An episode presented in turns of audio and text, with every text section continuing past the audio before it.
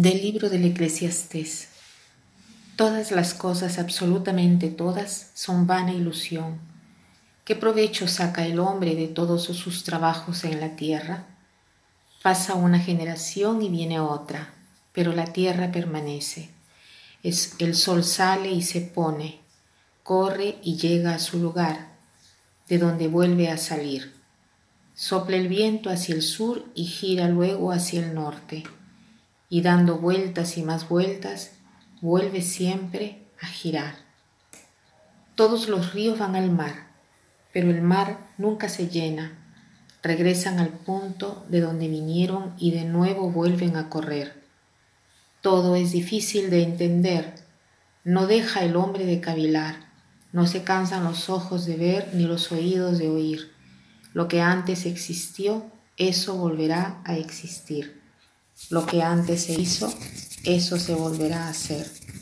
No hay nada nuevo bajo el sol.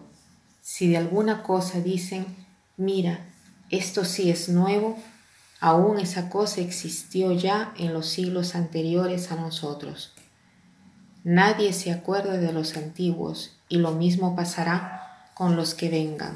No se acordarán de ellos sus sucesores. Estamos en el libro del Eclesiastés. ¿Qué cosa significa este libro del Eclesiastés? Es un libro sapiencial que ofrece dichos de sabiduría y ofrece reflexiones sobre el sentido de la vida. Eclesiastés significa el hombre de la asamblea o el representante de la asamblea. ¿Y quién es este Eclesiastés? Es un rey anciano que extraña tanto la juventud. Pero en este libro hay mucha ambigüedad. Han habido tantas explicaciones, a veces similares, que se parecían, como a veces también totalmente opuestas. Por ejemplo, hay aquellos que ven el libro lleno de pesimismo y que invita al suicidio, eh, porque es un libro que hace entender como que nada tiene sentido y que es mejor quitarse la vida. Sin embargo, hay quienes han visto en el libro que es muy profundo, un libro con muchas interrogaciones, pero al mismo tiempo un libro abierto a la trascendencia y abierto también a la esperanza. Otros incluso lo han visto como invitación a la alegría, porque esto se repite mucho, ¿no? Por otro lado, más allá de todas estas interpretaciones, uno que no es tan experto en este libro seguramente encuentra algo de qué reflexionar.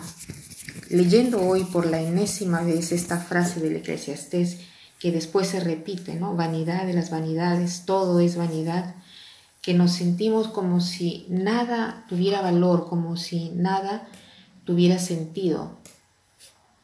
Pienso que este libro se adapta mucho al hombre moderno porque el hombre moderno busca respuestas, pero tantas veces no se hace tantas preguntas.